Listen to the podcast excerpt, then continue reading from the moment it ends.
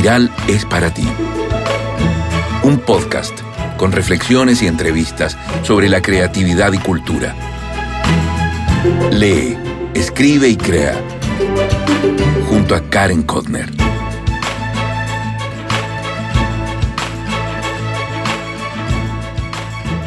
Hola, hola, ¿cómo estás? Soy Karen Kotner, periodista y escritora. Te doy la bienvenida al programa 61 de Espiral, tu podcast de literatura y creatividad. Qué manera más increíble inaugurar el 2022.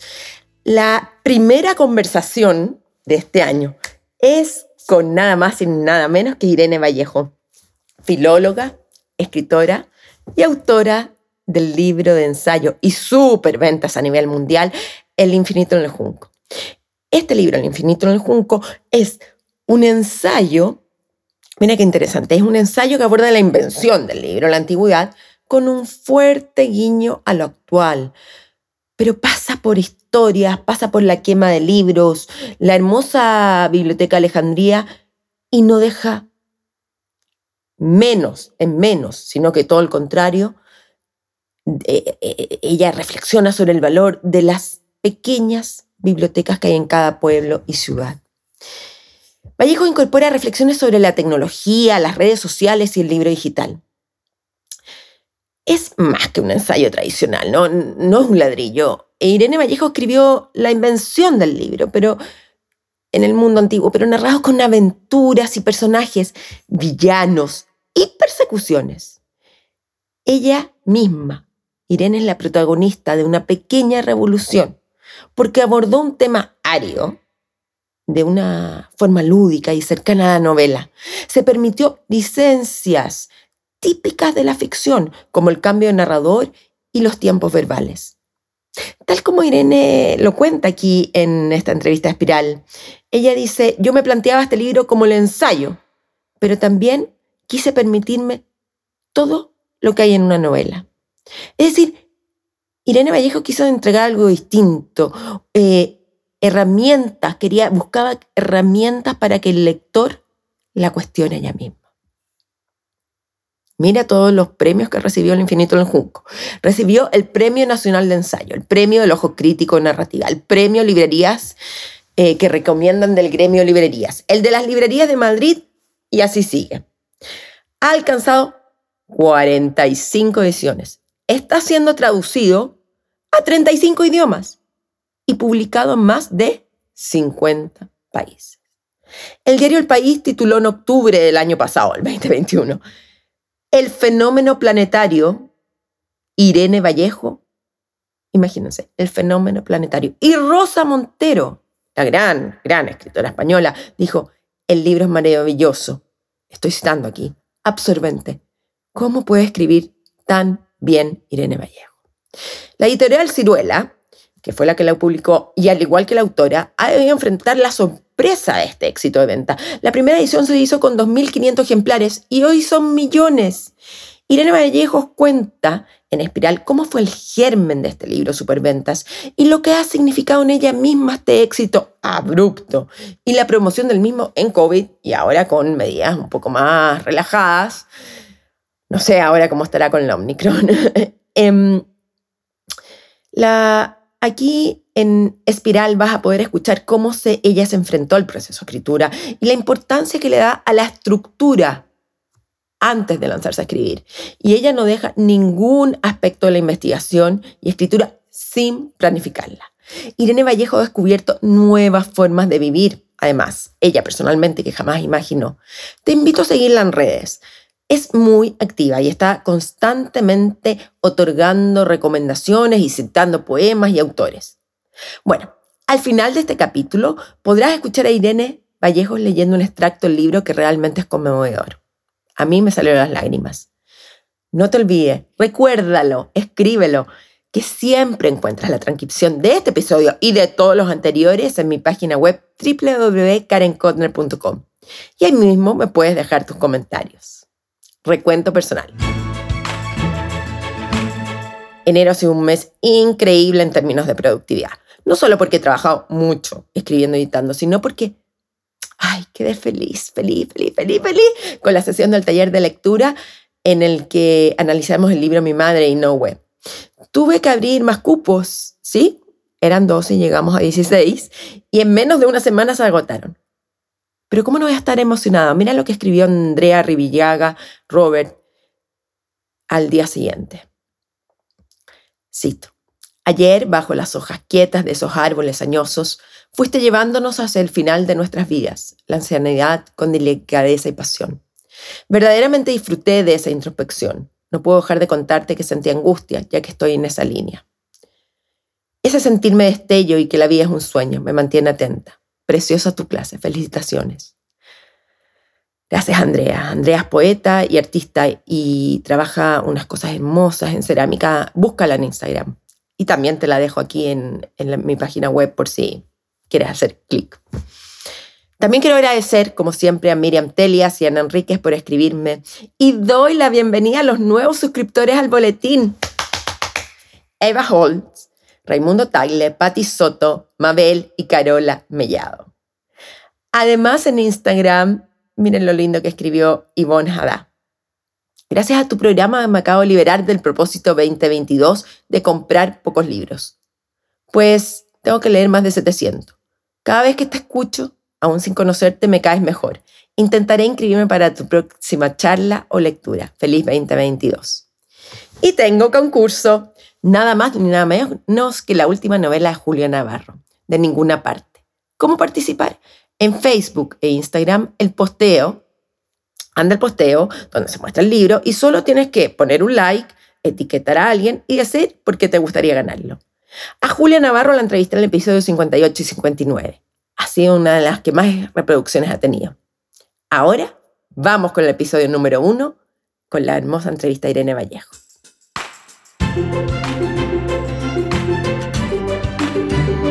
Hola Irene, ¿cómo estás? Hola, feliz de entablar esta conversación. ¿Qué te interrumpí? ¿Qué estabas haciendo antes de conectarte a Espiral? Pues estaba haciendo una entrevista con, con Colombia para, para, un periódico, un diario, y, bueno, pues esta, esta tarde la estoy dedicando ¿no? como a una maratón de, entrevistas y, bueno, pues eh, en ese esfuerzo, ¿no? Porque cada una de las entrevistas y cada uno de los diálogos eh, sea diferente, sea singular y, bueno, pues que quienes lo, lo, escuchen puedan encontrar alguna palpitación ¿no? de, la personalidad interior y de la intimidad en, en esas palabras. Siempre tienes esta luz en tu rostro, si me estuvieran viendo acá los auditores, dirían como una, un aura de preciosa. pues, va cuando estás hablando a veces. Muchísimas gracias. La verdad es que yo siempre he tenido un, un, gran amor por las palabras. Mi madre me decía ya desde niña que tenía una, una relación muy singular con el lenguaje. Y siempre me ha gustado mucho hablar y, he sentido que los momentos de mayor aproximación a otras personas han sido a través del diálogo y, eso hace que, que lo considero un momento privilegiado de la vida, ¿no? También el de poder conversar y, y, siempre me siento feliz cuando puedo dedicarme o concentrarme en, en las palabras.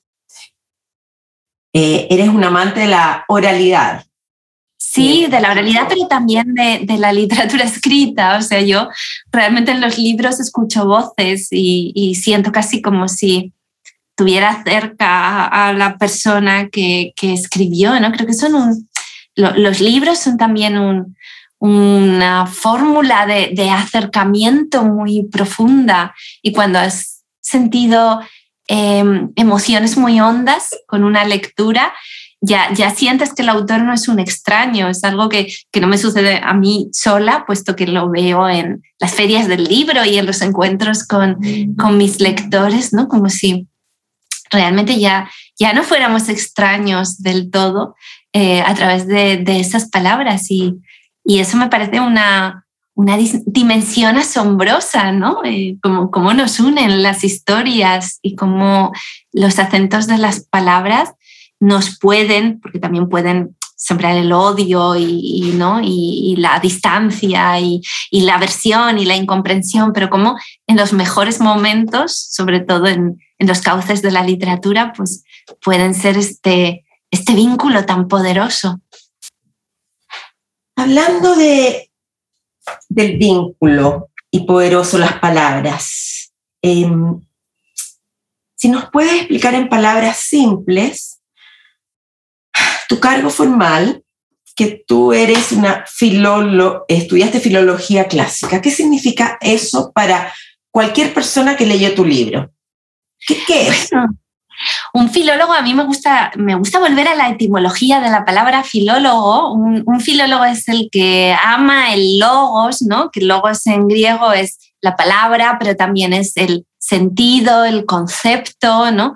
Eh, es, es, una idea amplia donde confluyen em, muchas intuiciones acerca de, ese poder y esa capacidad de ordenar el caos de, las palabras. Y yo creo que tiene mucho que ver con eso, ¿no? Eh, somos enamorados del lenguaje, los filólogos en general, y una filóloga clásica, yo eh, me embarqué en, esa especialidad para aprender lenguas antiguas, aprender el latín y el griego clásico, em, esencialmente para leer a Homero en su lengua, porque Homero, Homero fue mi primer deslumbramiento literario.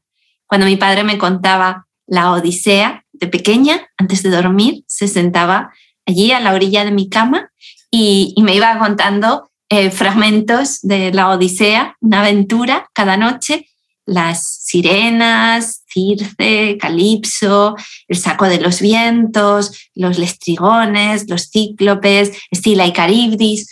Y, este relato me llevó tan dentro, tan hondo, que, yo decidí que quería aprender la lengua en la que em, se expresaba Homero. Y, bueno, más allá del aprendizaje de esas dos lenguas y de su literatura y su cultura, pues es también una forma de, entender mejor los cimientos, ¿no? la urdimbre de nuestro idioma, que es descendiente del latín, y, el porqué de, muchos de nuestros términos, ¿no? porque generalmente utilizamos las palabras pensando que, que son simplemente depositarios de un significado, ¿no? herramientas para comunicarnos, pero muchas veces las palabras encierran metáforas y son bellísimas las etimologías cuando descubrimos por qué llamamos de una determinada forma a, esta realidad, ¿no? ¿Qué, ¿Qué, imagen hay detrás de esa palabra que hemos elegido, ¿no? De esos conceptos que hemos forjado a lo largo de la historia, ¿no? Es una forma de, volver a los momentos más primitivos de, de la formación de, de, nuestros conceptos y de nuestras ideas y enfrentarnos a quizá el érase una vez de, cómo hablamos, ¿no? Y de cómo nos relacionamos con el mundo. Y para mí, aunque mil veces me dijeron que era inútil aprender lenguas muertas, eh, yo siempre me defendí diciendo que no hay lengua muerta mientras se pueda entender, mientras se pueda leer, mientras se pueda gozar, porque en realidad la muerte es el silencio y no hay nada más alejado de la muerte y del silencio que, una lengua, ¿no? que es la posibilidad de, de, comunicar y expresar. Y desde luego yo cuando leo los poemas de Safo, eh, sobre los celos, sobre la soledad, sobre el amor, eh, no, no puedo creer, no puedo aceptar que esté muerta ni ella ni la lengua, porque las emociones eh, fluyen con total vitalidad ¿no? del poema. Pero si no fueras, si no hubieras trabajado, escrito tan novelas y ensayos, ¿en qué estarías trabajando formalmente? Yo creo que Digo que cuando uno se ingresa a estudiar una carrera universitaria, uno dice, mi campo de trabajo es tal. ¿En qué se supone que debería estar trabajando una filóloga? Pues una filóloga mm, eh, clásica. Muchas posibilidades de dedicarse a la educación, ¿no? Esa es lo que siempre nos dicen que era nuestra nuestra salida, nuestra opción laboral más, más importante o todo lo que tenga que ver pues, con la traducción, con, con la interpretación, con, con los textos, las, las editoriales, eh, la comunicación en un sentido más amplio, ¿no?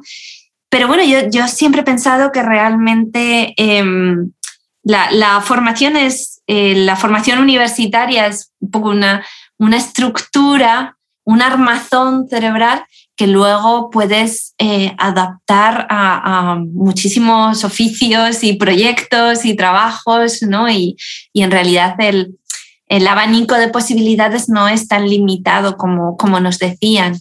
Pero vamos, a mí la educación me parece un, trabajo maravilloso y, de hecho muchas veces lamento haberlo dejado, no quiero decir, lo, añoro, aunque pienso que de alguna manera escribir ensayo quizá tiene algo que ver todavía ¿no? con, el placer de las clases y de, la, bueno, de la transmisión del conocimiento, o quizá no transmisión porque no, tiene una dirección única, sino poco el, pensar con otros y el entretejer o anudar conceptos, ideas, pensamiento eh, colectivamente en un aula, que es algo eh, absolutamente maravilloso. En ese sentido, eh, acá lo tengo.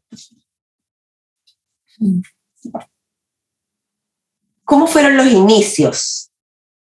pero los inicios, el germen, ¿dónde está el germen?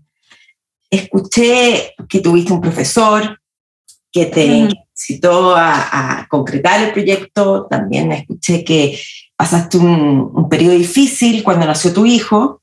Sí. Pero ¿cómo ves el germen cuando tú dices, como cuando uno tiene, está embarazada y dice, esto está naciendo así?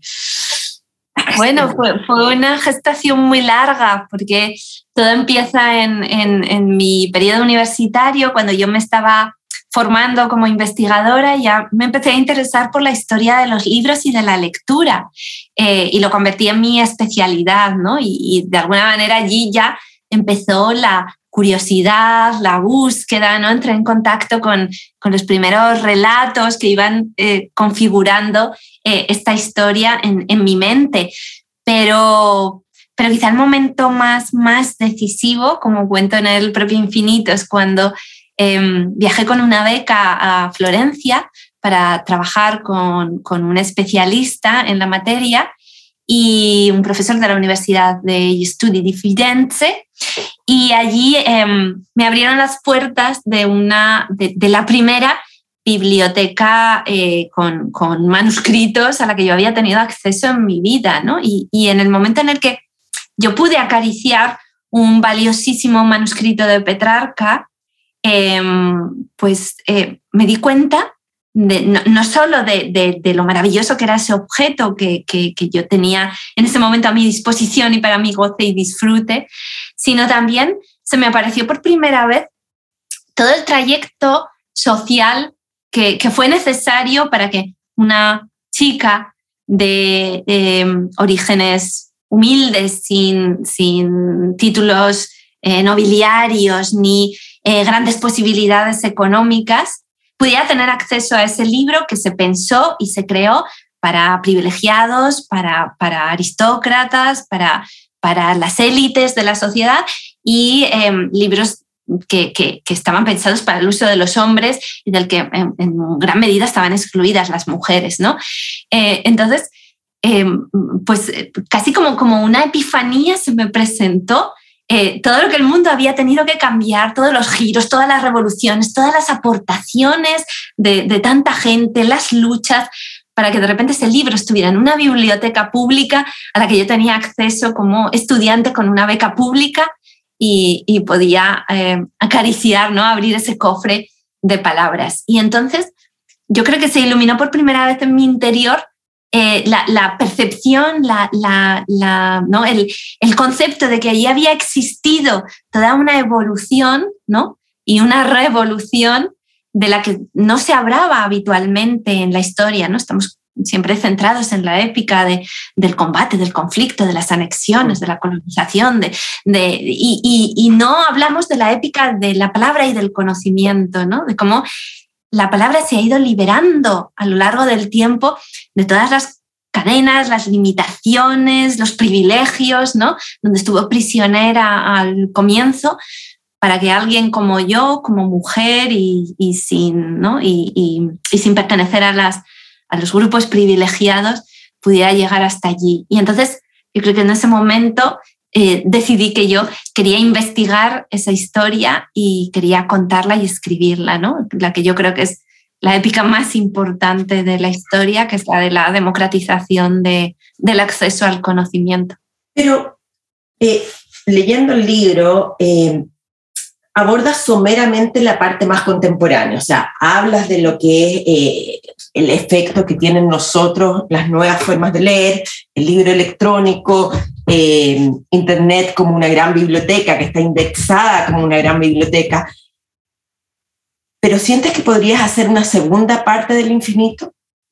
Bueno, hubo en realidad em, una parte del infinito que, que no se llegó a publicar porque mis editores pues decidieron que, era mejor que me centrase precisamente en el mundo antiguo, que no intentase abarcar un periodo demasiado amplio, porque pudiera dar la sensación a los lectores ¿no? de, mm, falta de, método, de horizonte ¿no? y, de concreción y como que el relato se dispersaba excesivamente y decidieron pues que me, concentrara un poco en esas conexiones entre el pasado eh, clásico y el Oriente Próximo, eh, donde surgen las primeras civilizaciones con eh, sistemas de escritura, y el presente, ¿no? y las distintas revoluciones tecnológicas de, la escritura, del libro, de la imprenta, pero, pero no tanto en, el mundo contemporáneo. Entonces, esos capítulos extraídos del libro ¿no?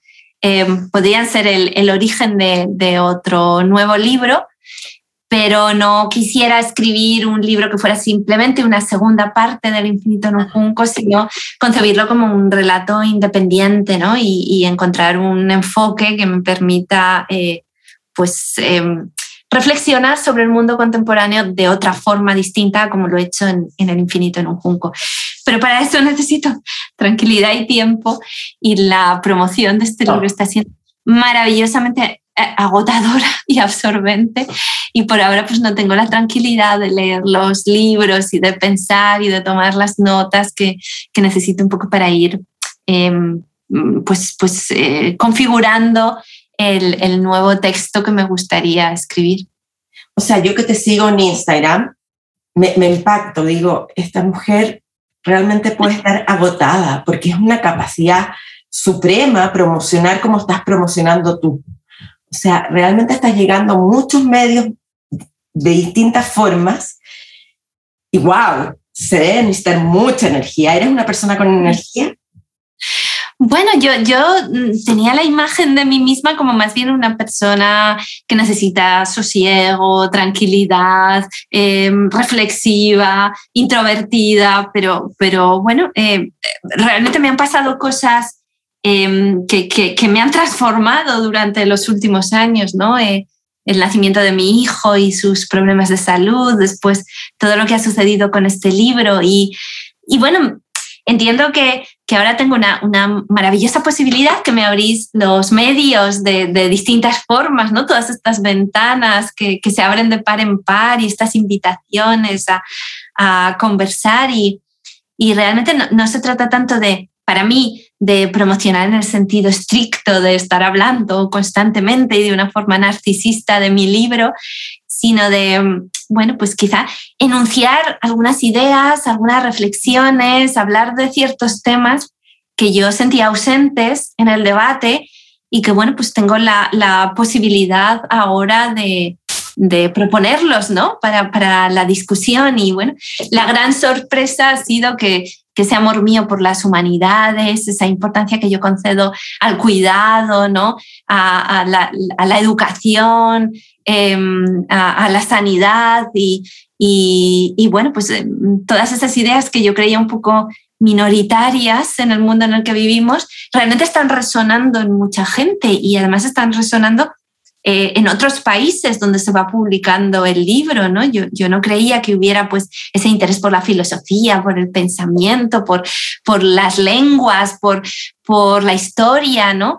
Y, y, sobre todo por la historia de los libros, por la lectura que nos decían que se acababa, ¿no? Que como que ya no forma parte del mundo contemporáneo, que, en el que todo lo importante sucede en las pantallas y, y bueno, pues eh, todas esas cosas que yo creía minoritarias ¿no? y, peculiares cuando me interesaba por ellas, han resultado ser, eh, pues, tener mucha, mucha más capacidad de, impacto de lo que yo nunca hubiera creído. ¿no? Entonces, bueno, pues es la oportunidad de hacerlo aflorar y, bueno, pues constatar que quienes amamos los libros, la lectura, el pensamiento, eh, la filosofía, eh, somos mucho más numerosos de lo que nos hacían creer, ¿no? Y, bueno, pues eso tiene, tiene una faceta muy hermosa, pero al mismo tiempo también muy exigente, ¿no? Porque bueno, cuando te dan estas oportunidades, el reverso es eh, estar a la altura, ¿no? Merecértelas.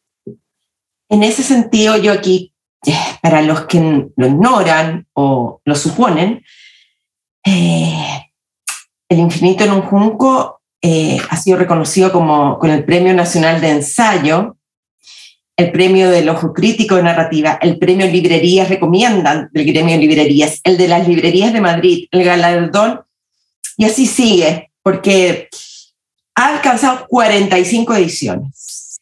Está siendo traducido a 35 idiomas y publicado en más de 50 países. El País, el diario El País tituló en octubre, el fenómeno planetario Irene Vallejo o cómo Ovidio llamó al placer por su nombre. Te pregunto, Irene, esa chica que está ahí en Florencia y que hoy, no sé cuántos años ya han pasado eso, pero hoy a tus 42 años eres joven, para que también Rosa Montero diga, el libro es maravilloso, estoy citando, absorbente, ¿Cómo puede escribir Irene Vallejo también? ¿Qué se siente? Sin querer queriendo, como se dice, este fenómeno editorial. pues, ¿Cómo se vive? Porque es una bomba. Sí, pero yo, yo todavía siento incredulidad. Eh, ese es el sentimiento que predomina, porque me había pasado toda mi vida oyendo que, siempre escogía eh, opciones sin futuro, que, tendría que haber aprovechado mejor mi, expediente académico y haber elegido otra carrera, otros estudios, como si en el fondo eh, no hubiera tenido suficiente ambición al, elegir el latín y el griego, que era tan minoritario, ¿no? Y que parecía em, casi, pues, pues, un empeño anacrónico, ¿no? propio de otras épocas y de otras gentes. Y, y me era muy difícil eh, comunicarle a la gente mis entusiasmos y las razones por las que yo me sentía tan unida a lo que hacía y a lo que amaba. Y entonces esa ha sido mi experiencia durante tantos años, ¿no? La de tener que explicar una y otra vez por qué el latín no es inútil, por qué no me estoy dedicando a cosas que no importan a nadie. Entonces, de repente, este vuelco de las cosas eh, me ha pillado totalmente desprevenida porque había estado escuchando siempre el discurso contrario. Entonces, em, escribí este libro sin, sin expectativas. Yo siempre digo que, que lo escribí con la libertad de las bajas expectativas. Yo hablaba de aquello que amaba y que me importaba en un momento muy duro de mi vida, cuando nació mi hijo con, con graves problemas de salud, y lo hacía sobre todo por motivos terapéuticos, porque en, en, esa espiral de los hospitales, de, de, dormir con el niño, las UCIs, eh, ¿no? El, el, el, tenerlo allí ingresado, el, la angustia por, su evolución, eh, tener ese rincón, esa habitación propia, llamémoslo, ¿no? en la que yo me reconciliaba con la escritura, con el pensamiento, em, no renunciaba a mis proyectos, a lo que había sido siempre el sueño de mi vida, como me, me negaba a ser invadida por la enfermedad completamente. Y, y entonces, pues me sentía más viva, lo hacía simplemente por eso, no, no, no tenía ninguna expectativa de éxito, ni siquiera estaba segura de si lo acabaría, ni, ni si se publicaría.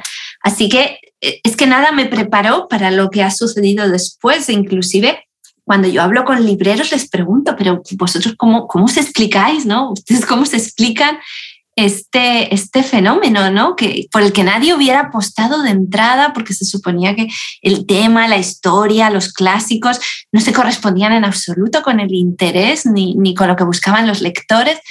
Entonces, ha sido uno de esos fenómenos eh, eh, totalmente inesperados, imposibles de calcular. No, o sea, si yo hubiera querido escribir un libro con la finalidad de que tuviera éxito o fuera un bestseller, es que nunca habría escrito sobre este tema. Ni un ensayo, que de entrada, pues un ensayo siempre lo tiene mucho más difícil, ¿no? ni sobre este tema, ni con este planteamiento.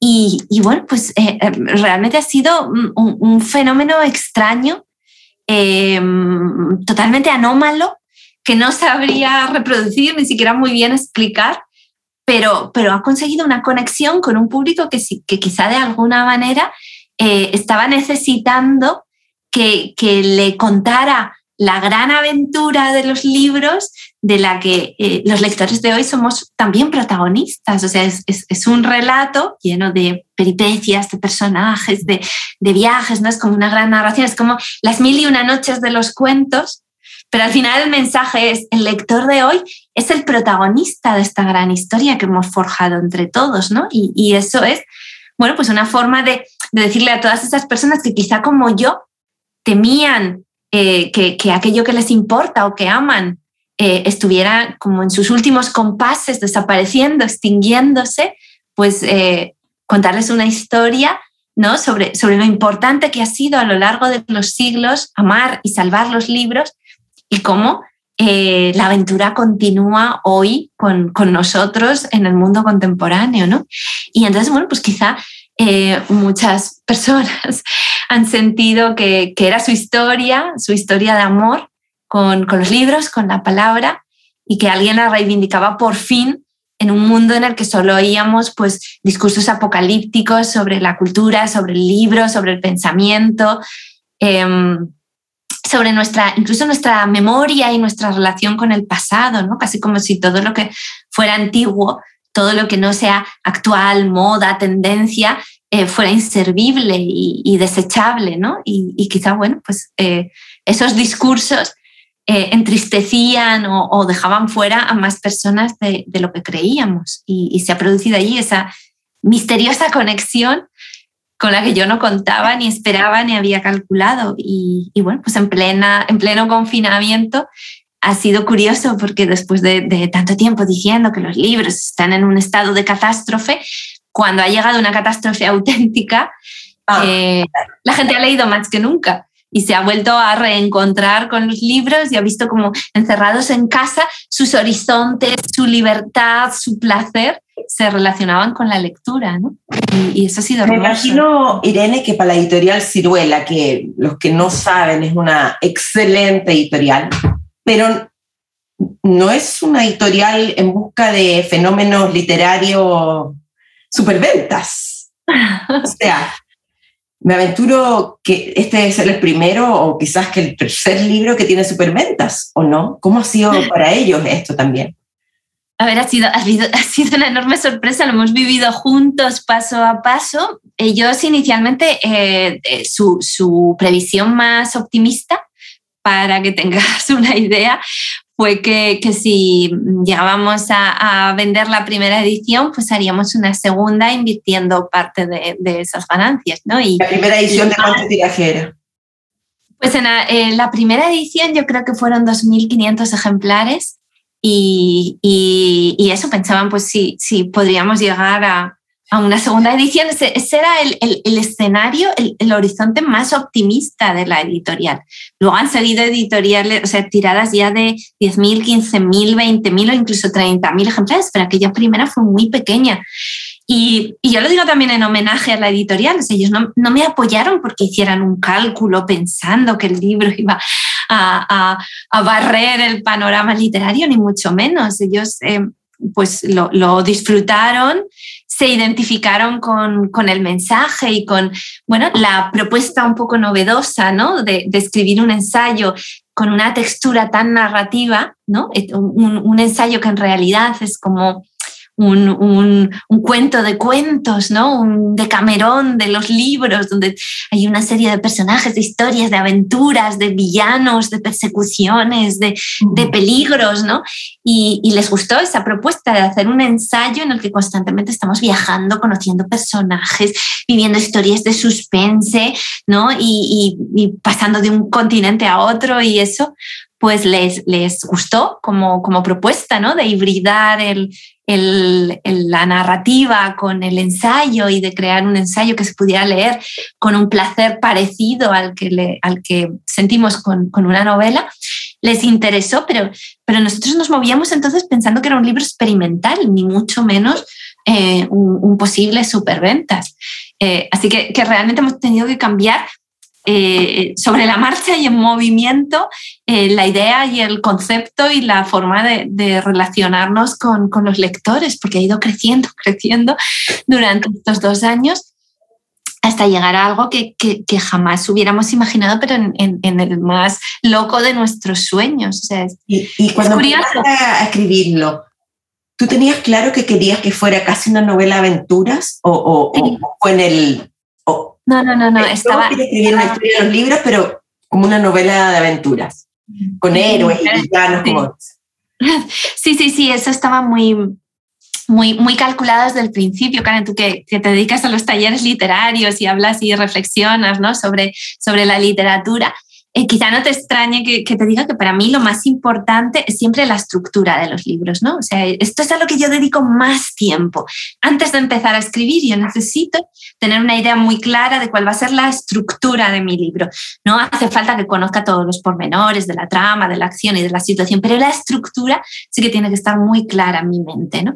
Y, y yo, antes de empezar a escribir, planifiqué incluso los cambios de plano, que hubiera todos estos ingredientes, desde los viajes, las reconstrucciones históricas, los fragmentos humorísticos, los fragmentos aventureros. Sabía que iba a empezar el ensayo con estos jinetes misteriosos, casi como si fuera una novela de suspense. Sabía que iba a haber eh, ingredientes autobiográficos, incluso en algunos momentos bastante crudos. Quería que hubiera reconstrucciones de época. Quería que hubiera muchas anécdotas, muchas historias, muchos personajes implicados, ¿no? Como si todo el conocimiento adquiriera un rostro humano y siempre estuviera formando parte de la historia de alguien, de alguien significativo, conocido o desconocido, eh, anónimo o con nombre célebre como, como Cleopatra o como Alejandro Magno, ¿no? pero hay muchísimos personajes anónimos en esta historia, bibliotecarios, libreros, lectores que conocemos a través de, de documentos o de textos que ha rescatado la arqueología, fragmentos de libros, notas marginales en los, en los manuscritos, o sea, quiere decir poner en marcha a toda una humanidad relacionada por ese vínculo esencial que es el amor a los libros, ¿no? Y estos que son mis protagonistas, los salvadores de libros. Y, y yo sabía... Que también tienes cambios de narrador. Sí. Solo hablando del capítulo 31, perdón, voy a... Eh, espérame. Eh, cambios de persona, de persona gramatical, o sea, saltó a la segunda persona, a la tercera, Exacto. a la primera. O sea, te permites muchas licencias para hacer un ensayo. En ese sentido eres transgresora. Eso es, yo, yo, me planteaba este libro como un experimento con el género del ensayo. Habitualmente decimos que la novela es como el género más versátil, que lo permite todo, y yo siempre había pensado que, que el ensayo también lo podía permitir todo, ¿no? que, que el ensayo puede tener fragmentos más discursivos y abstractos, pero también fragmentos más narrativos, eh, descripciones, eh, se entrecruzan personajes de distintas épocas, en fin, hay, todo, un, todo un gusto de, de, de, por ejemplo, a veces pues, romper la cuarta pared y hablar directamente con el lector del libro, ¿no? Y hacerle consciente de la operación esta tan misteriosa y tan fascinante que es leer, ¿no? Como hemos enseñado a nuestros ojos a escuchar, palabras, ¿no?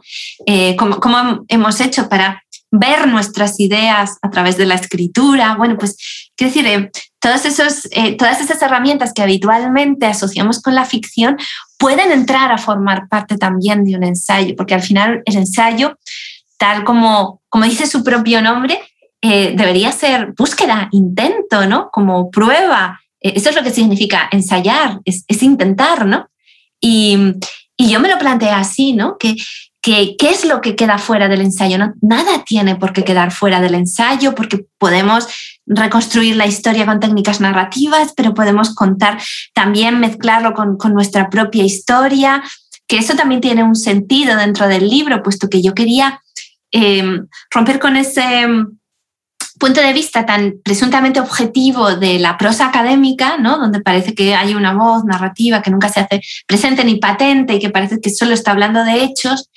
Y yo quise escribir este ensayo desde la subjetividad, desde la emoción y revelando además al lector cuál es mi origen, cuál es mi procedencia y por tanto también darle herramientas al lector para cuestionarme como, como voz narrativa o como voz de, que, que, expone hechos, porque yo también tengo mis sesgos, mis orígenes, ¿no? Y, mis experiencias. Y entonces yo pues comparto también esas experiencias, no porque me considere importante, sino porque le estoy dando herramientas al lector para que también me cuestione o sepa, ¿no? Eh, de dónde vienen mis ideas y cómo se han forjado y pueda, bueno, pues eh, discrepar de ellas con más información, si así lo desea. ¿Has tenido detractores sobre esta cancelación del espacio sagrado del ensayo académico, digamos? Estoy hablando, me imagino, por ejemplo, si estuviera había un Harold Bloom, que era una figura muy importante, pero él era un tradicionalista, digamos, dentro del canon, que es otro tema que tú trabajas también como tema del canon literario. ¿Has tenido detractores de, de esta aventura experimental? Sí, bueno, ha habido, ha habido lectores que, que han cuestionado pues, eh, los saltos en el tiempo, ¿no? porque a mí me gusta mucho en, en este ensayo eh, ver un poco cuáles son las repercusiones o las reverberaciones en el presente de los hechos que estoy eh, narrando o ver cómo conecta una determinada institución, una forma de entender la educación, el saber, los libros, con la forma de vida que hoy tenemos, ¿no? O busco el origen de fenómenos contemporáneos como los fans, ¿no? Que, bueno, creemos que que los fans han nacido, como el fenómeno fan ha nacido con, con, los cantantes de éxito, pero en realidad el primer fan conocido de la historia es alguien que estaba enamorado de un escritor, ¿no? Estaba fascinado, su ídolo era un escritor, no un cantante, no un actor, no un músico, era, era un escritor, ¿no? Entonces estoy constantemente buscando esos nexos eh, con, con el mundo de hoy. De hecho, a mí me interesa eh, el mundo antiguo en la medida que nos explica a nosotros, no, no por un motivo de erudición, de yo voy a reunir todos los datos disponibles sobre la antigüedad, sino esos aspectos de, de la antigüedad y de la historia pasada que nos explican por qué hemos llegado a ser quienes somos hoy. Pero bueno, es cierto que hay personas que prefieren una organización más didáctica del material, por épocas, en progresión histórica, sin esos saltos, sin esas licencias, ¿no? Y con una voz como menos presente en el relato, más, más discreta, en un segundo plano. Pues bueno, eh, yo, yo lo asumo y además eh, efectivamente tienen razón. Si esperaban un libro más ortodoxo, eh, pues, pues eh, se pueden sentir defraudados. ¿no? Este, este, es un libro distinto, un libro que intenta llegar a, un tipo, ¿no? a, un espectro de lectores más amplios a través de la identificación, de la emoción, de, del placer del relato, del gusto de encontrar explicaciones y conexiones entre hechos que nunca nos habíamos planteado que pudieran tener relación, entonces, bueno, es, otra cosa.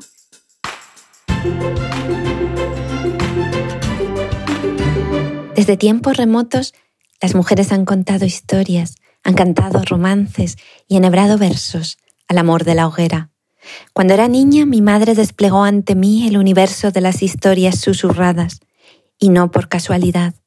A lo largo de los tiempos han sido sobre todo las mujeres las encargadas de desovillar en la noche la memoria de los cuentos. Han sido las tejedoras de relatos y retales. Durante siglos han devanado historias al mismo tiempo que hacían girar la rueca o manejaban la lanzadera del telar. Ellas fueron las primeras en plasmar el universo como malla y como redes. Anudaban sus alegrías, ilusiones, angustias, terrores y creencias más íntimas. Teñían de colores la monotonía, entrelazaban verbos, lana, adjetivos y seda. Por eso, textos y tejidos comparten tantas palabras. la trama del relato, el nudo del argumento, el hilo de una historia, el desenlace de la narración, devanarse los sesos, bordar un discurso, hilar fino, urdir una intriga. Por eso, los viejos mitos nos hablan de la tela de Penélope, de las túnicas de Nausicaa, de los bordados de Aracne, del hilo de Ariadna, de la hebra de la vida que hilaban las moiras, del lienzo de los destinos que cosían las nornas, del tapiz mágico de Sherezade. Ahora, mi madre y yo susurramos las historias de la noche en los oídos de mi hijo. Aunque ya no soy aquella niña, escribo para que no se acaben los cuentos. Escribo porque no sé coser ni hacer punto, nunca aprendí a bordar, pero me fascina la delicada urdimbre de las palabras. Cuento mis fantasías ovilladas con sueños y recuerdos. Me siento heredera de esas mujeres que desde siempre han tejido y destejido historias. Escribo para que no se rompa el viejo hilo de voz. ¿Qué te pareció? Es una maravilla cómo se expresa. Mañana viene la segunda parte de la entrevista. Qué lindo lo que lee y lo que dice, ¿no? Llega al corazón. Lee, escribe, crea. Chao.